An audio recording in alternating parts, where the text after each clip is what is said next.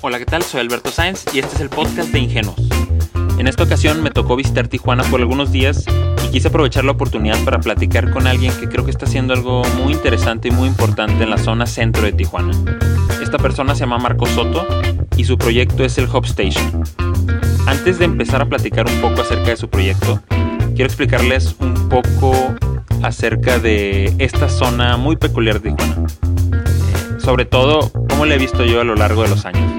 Para los que no me conocen, yo viví la mayor parte de mi vida en Tijuana y visitar la zona centro significaba una cosa nada más, ir al dentista.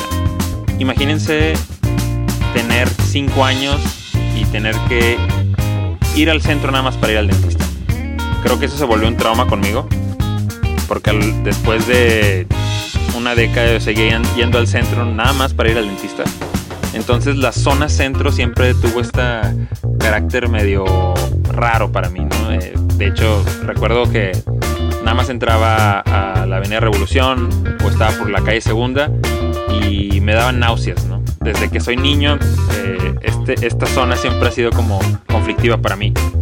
Pero desde hace 10 años ya no vivo en Tijuana y cada vez que regreso esta zona cobra un carácter mucho más fresco, más activo, ¿no? se empieza a relacionar con el tema de, del arte, la tecnología. Y creo que uno de los proyectos que está tomando fuerza y que está apoyando a que es, esta imagen cambie, mínimo para mí, eh, es el Hub Station.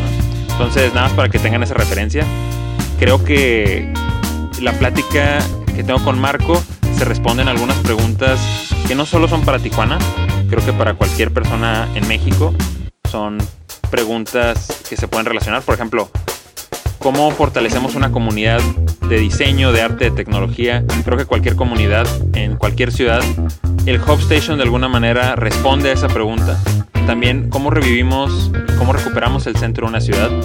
Creo que es una pregunta muy relevante para muchas ciudades en México. Entonces, eh, creo que este tema también se responde. Y la última, ¿cómo fortalecemos y cómo fomentamos el tema de la tecnología en México. Ya sé que los temas de las startups, las aplicaciones móviles, el internet está en boca de todos, todos quieren hacer negocio de eso, pero ¿cómo fortalecemos para que se genere este ecosistema que apoya la tecnología? Entonces creo que estas tres preguntas se responden para no hacerse las más largas. Esta es la plática con Marco Soto acerca del Hub Station.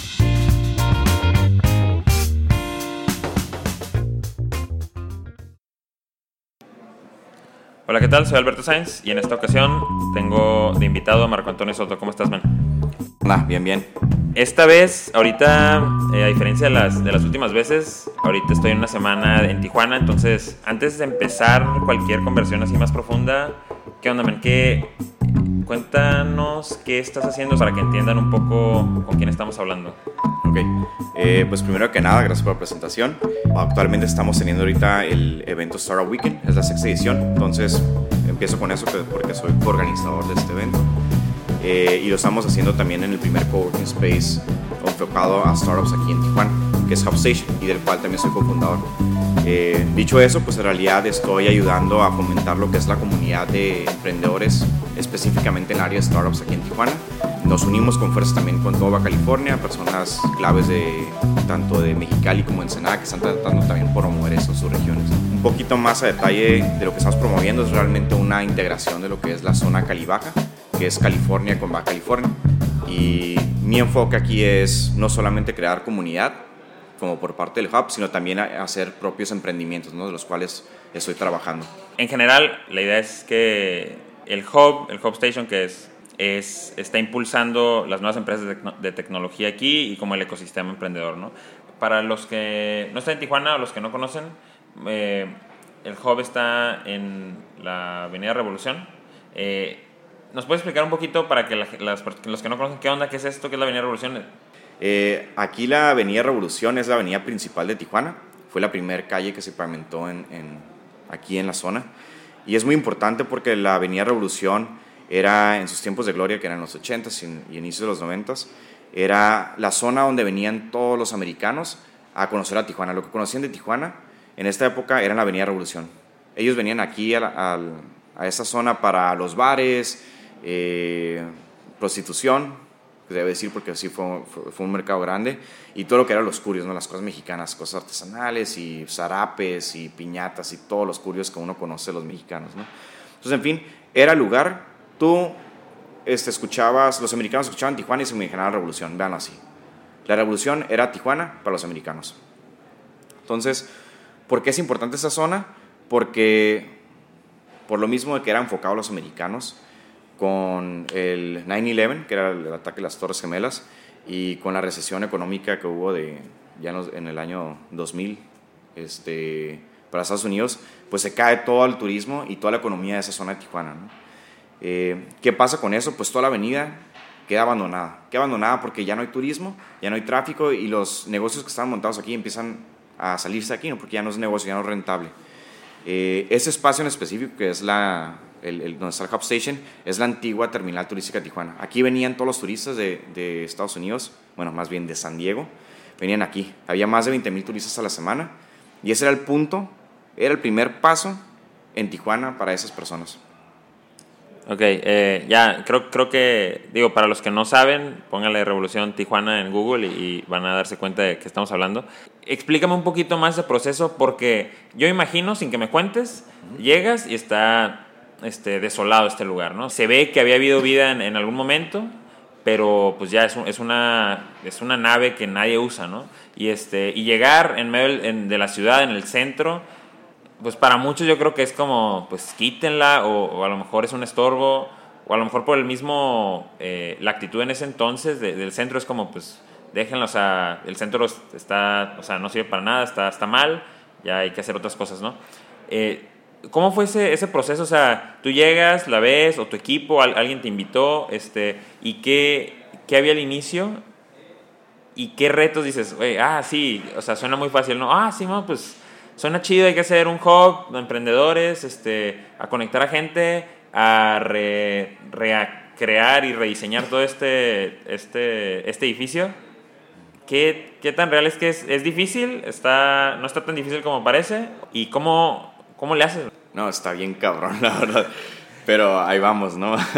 Este, pues bueno, como dices, hay tres vertientes, que de hecho son las tres raíces de, de cómo surge Hub Station.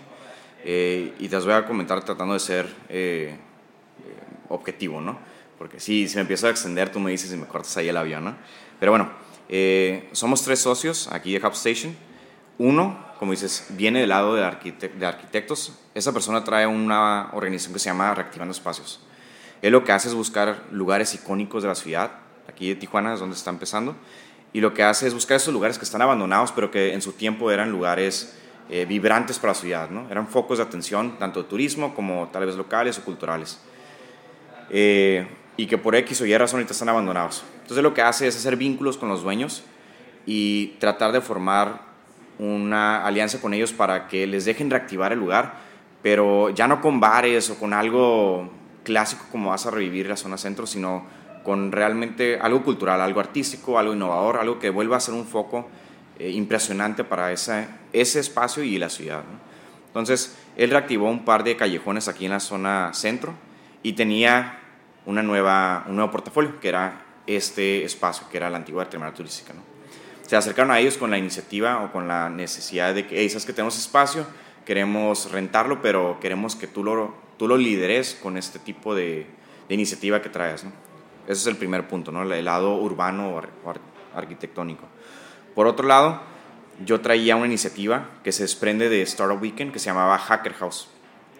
Eh, para el cuarto evento que hicimos, que yo organicé, fue hace un año exactamente, en octubre, eh, ya había un par de startups que están trabajando desde sus casas y que le habían dado seguimiento después de Startup Weekend. Ellos seguían chambeando lo tradicional, desde su garaje o un cuarto que tenían en su casa o de un café. Entonces, yo lo estaba viviendo y veía que ellos también lo vivían, ese problema de que ellos, o sea, hay una des desorganización. Ibas a la casa, a veces no estaba, se juntaban en mi casa, pero hacían un desmadre por la comida, que todos, ¿me entiendes? O sea, la logística era un desmadre. Entonces yo empecé a proponerles a esos equipos de que hay que unirnos, hay que rentar un departamento, una casa, con el objetivo de crear oficinas compartidas y empezar a chambear, ¿no? Y más que chambear, realmente apoyarnos. En aquel entonces éramos, todos, bueno, todavía, todos éramos amigos, camaradas, y la idea es, hay que empujarnos, ¿no? Cada quien en su jale, pero empujarnos como, como grupo. Eh, yo traía esa iniciativa, pero en realidad ellos tampoco se querían comprometer en, en, un, en un, contrato de arrendar un espacio, ¿no? Entonces lo dejamos ahí, ¿no? Y por otra parte estaba eh, mi otro socio que él estaba buscando algo más macro, que era, hey, sería perro hacer un distrito de emprendedores en Tijuana. Por un distrito me refiero a agarrar una colonia y convertirla en una zona donde aquí todo está pasando de emprendedores. Algo bien locochón, pero eh, si quieren buscar también lo que es la colonia federal aquí en Tijuana, los invito a que busquen. Es una colonia que ahorita está abandonada y está, es la primera colonia que te vas a topar cruzando la línea Tijuana. Esto realmente era es un encuentro, una zona binacional donde puedes recibir la señal americana en los teléfonos y viceversa. Entonces, Realmente es una zona que está abandonada, pero se encuentra en medio de Tijuana, de la nueva Tijuana y San Diego. Entonces, eh, una vez estábamos en un evento, estábamos pisteando como todas las ideas curadas salen. y este, dijimos, bueno, un paso atrás, ¿no? Yo y Marshall, que es mi otro socio, que traíamos la idea de hacer un espacio para emprendedores, andábamos buscando lugares activamente. Eh, una de esas, una una persona que era también parte de la comunidad me dice, hey, bueno, su day job es bien a raíz. Entonces me dice, hey, te conozco una persona que está reactivando espacio en la zona centro y quiere hacer algo con la comunidad de emprendedores. ¿Qué onda? ¿Te lo presento? Y yo, vale, eh, preséntamelo. Como me lo presenta, vengo aquí el espacio. Para los que no se conocen, un picadera, pero es un lugar donde puros drogaditos vienen. Estaba abandonado el lugar, lleno de tierra, un porquerío el lugar. Pero la estructura me enamoré del lugar, ¿no? O sea, tú lo ves ahorita y ves, es una estructura que parece está diseñada para un coworking space. Está una zona comunitaria, los costados son locales y tiene una terraza. Eh, lo razona si este era un lugar para un food court, entonces tiene sentido. Los costados eran locales de comida y en medio era la zona donde estaban las, mesas o las bancas para comer. Eh, y de hecho tenía las bancas cuando llegamos, entonces realmente yo vi y dije, proyecté un coworking space, dije, ah, está perrísimo, ¿no? Y empezamos a platicar, me empezó a decir precio y la verdad era algo inalcanzable, ¿no? No, pues apenas voy a empezar, o sea, y estás tratando con la comunidad de emprendedores, no se va a armar nunca, ¿no? Eh, en fin, yo le comenté a Marshall, que es mi otro socio, que también traía la idea de, de una zona para emprendedores, y le dije, oye, ¿conoces a esta persona? Y me dice, sí, es mi roomie. es su roomie, o sea, literalmente duerme al lado de, de, su cuarto. Y le dije, oye, ¿ya viste el espacio que está promoviendo? Le dije, está súper chingón, o sea. Dice, no manches, se la pasa platicando que el Mexicoach, que el espacio y que hacer algo con emprendedores, pero siempre lo mando a volar, ¿no? Me dice, ¿a poco está curada? Le dije, sí, güey, está pasado lanzas, ¿no? En fin, ya me emocioné, ¿no? Entonces ahí realmente fue la esencia, ¿no? Entonces, pues vamos a verlo, ¿no? Todos, si venimos aquí una vez a, a verlo y también se enamoró el lugar, ¿no? Entonces dijimos, no manches, sí, que aquí los locales, que las oficinas, em, traemos a todas las organizaciones, aquí hacemos un ecosistema interno y que puras ideas locas, ¿no? Y que hoy se hacen realidad, ¿no? Pero llegamos a ese punto después, ¿no? Eh, pues nos enamoramos del lugar, pero el problema sigue siendo cómo le vamos a hacer, ¿no? con qué lana, con cómo le vamos a llegar al, al, dueño del lugar para que nos dé acceso al espacio y que podamos empezar a trabajar poco a poco y que nos dé tiempo de, de hacerlo rentable, ¿no? Entonces, en fin, nos fuimos, a, nos fuimos ya después de aquí, pasaron un par de meses, pero nos seguíamos viendo, no sé, ¿qué onda? ¿Cuándo se va a hacer? ¿Cuándo se va a hacer? Y ya una vez, ahora sí, en, la peda dijimos, ¿para qué nos hacemos mensos, no? ¿Por qué no unimos fuerzas? Eh, cada quien hace lo bueno, que es tú te encargas del, del espacio porque lo estás fomentando, Tú encárgate de tratar de hacer alianzas para ver si ya tenemos arrendatarios antes de, de rentarnos el mismo espacio, buscar inversión, a ver si hay alguien que entrar con nosotros. Yo me encargo de traer a la comunidad de emprendedores, ¿no? Yo en aquel entonces traía la organización de, de Star Weekend y le dije, yo me encargo de promoverlo con ellos. Y dijimos, pues Simón, vale, pues. Y nos aventamos. Esto fue a los, pues las últimas semanas del 2013. En 2014, en febrero, nos constituimos y empezamos a chambear fueron como tres meses que estuvimos reactivando el espacio y en mayo abrimos. Entonces llevamos como seis meses que estamos abiertos. La primera fase fue invitar a oficinas líderes o con potencial aquí en la región, el área de emprendedores. Y tenemos un fondo de inversión, tenemos una agencia de branding, una agencia de videoproducción, una agencia de desarrollo web, Besa Creativa, que es una iniciativa para promover todo lo que es emprendedores e innovaciones aquí en la región. Y ahorita ya tenemos todo full lo que son las oficinas Entonces, pues si quieres ahorita te dejo, que es la primera etapa que acabamos de cerrar. Y no sé, tú que nos estás visitando, pregúntame más, ¿no? Sí, no, pues yo, yo la verdad, de hecho creí que tenía más tiempo porque, o sea, creí que desde el año pasado, no sé por qué, me, me tocó venir en junio, julio y ya, la vi, ya lo veía muy bien. Entonces, se me hace bien rápido lo que hicieron. Al final no sé, no sé qué, tanto trabajo hubo. A mí me interesa mucho el tema, eh, ese específicamente, porque fuera de que sean eh, el tema de, las startups emprendimiento, eh, habla mucho más sobre cómo personas se unen para revivir algo que ya existe, ¿no? este, a mí me pasa, por ejemplo, en Monterrey, es muy, común en Monterrey y probablemente en muchas ciudades, ¿no? que entre más crece la ciudad, el centro se empieza a olvidar y si no le si no empiezas a, como a meterle vida a eso, este, se empieza a perder, ¿no? Eh, para alguien que escuche y diga, ¿sabes qué? Yo, eso que dijiste tú, yo lo tengo en mi ciudad o a lo mejor en, un lugar aquí cercano y siempre he visto que ese, ese edificio a lo mejor puede ser algo extra, no solo emprendedores, sino a lo mejor algo, ¿no? Que, que, que crea comunidad o que revive este sentido de pertenencia. Eh, ¿Qué le dirías para un güey que dice, día cero, eh, este edificio ya lo tengo en mente, ¿qué hago? ¿Qué, qué plan? ¿Tú eh, qué le recomendarías? Pues ve, una, te vas a topar que con los dueños de la zona centro usualmente es old money. Son personas que probablemente iniciaron con la ciudad de, de, con la ciudad. Entonces son personas que tienen una perspectiva muy distinta a la nosotros, ¿no? Entonces, se hace que estás innovando en el área de gastronomía, en el de tech, en el de lo que sea, ¿no? O sea, lo más seguro es que tiene una perspectiva muy distinta a la tuya y no va a entender lo que le vas a pichar. Él va a entender simplemente dinero, ¿no? Y lo más seguro es de que él va a tener los conceptos o las tarifas en las que él lo rentaba en aquel entonces y te la va a querer poner a ti, ¿no? Te va a decir, no, yo en aquel entonces lo rentaba a 10 mil dólares cuando ahorita no vale ni 100 dólares, ¿no? Eh, pero en fin, te vas a topar con eso. Entonces tienes que saber realmente cómo convencerlo de que te dé la oportunidad tú de reactivar su espacio, le va a hacer plusvalía al lugar, pero que te dé a ti una preferencia en tarifa, no nomás ahorita en ingresar, sino por un plazo determinado, donde tú le vas a ayudar a él a darle plusvalía, a reactivar el espacio, y si lo quiere vender eventualmente lo puede vender, ¿no? Y ya lo reactivaste por él.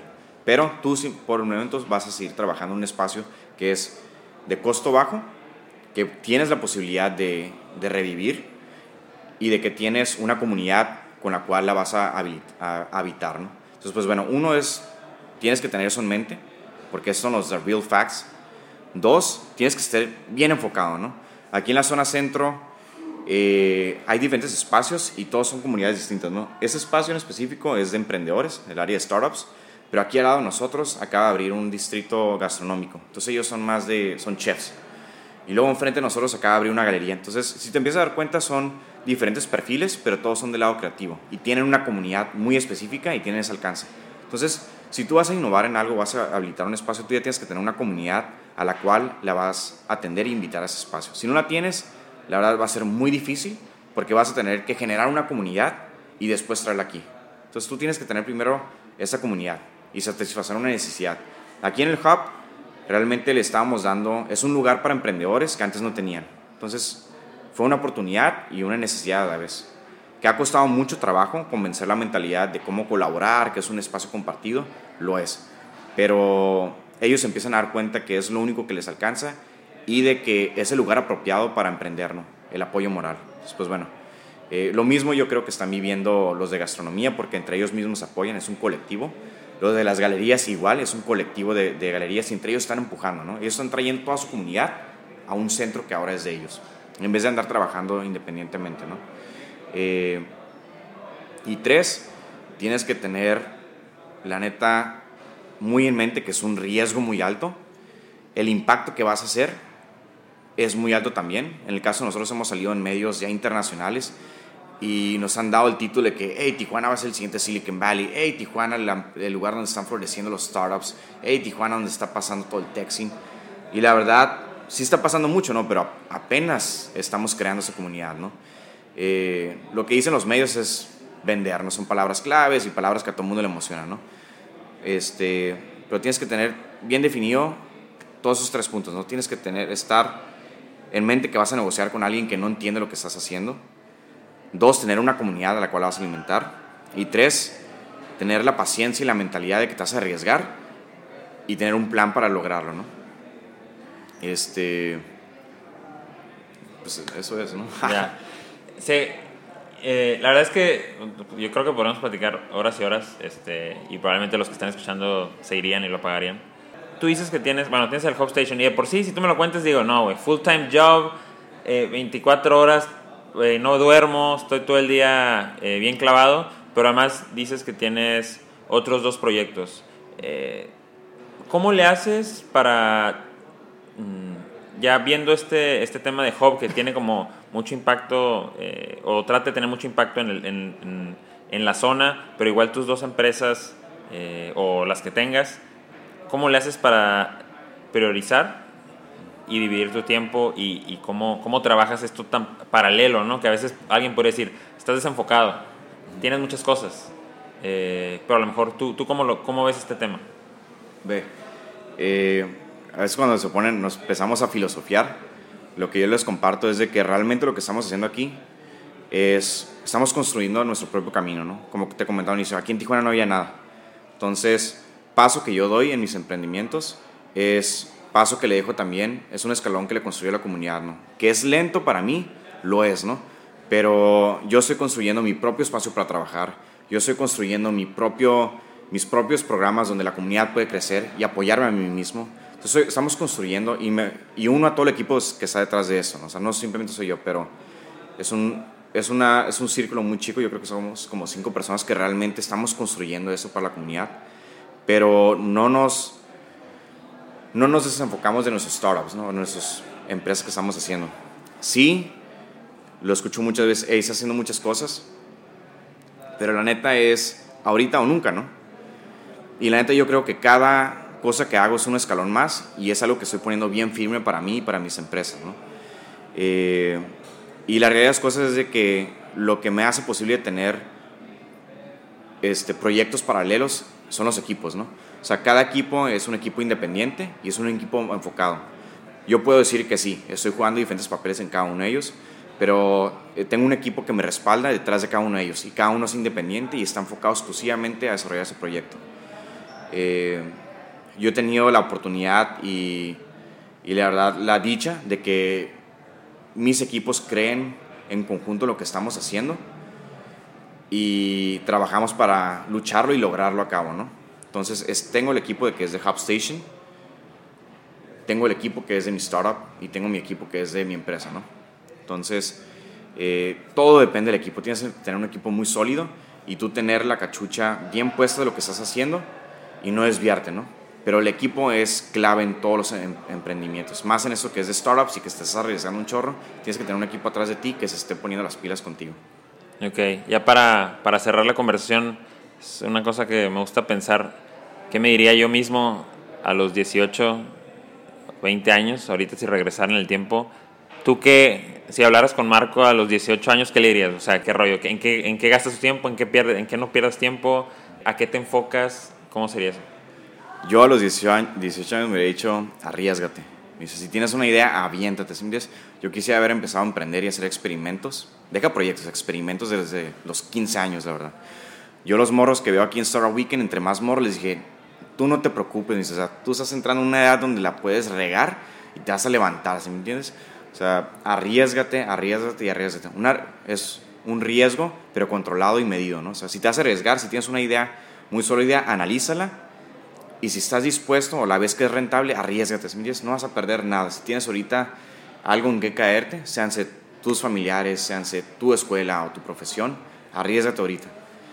Y a veces todavía me cuesta mi trabajo arriesgarme, ¿no? Pero todo esto lo que hago es porque dije, vámonos, Si no es ahorita, ¿cuándo, no?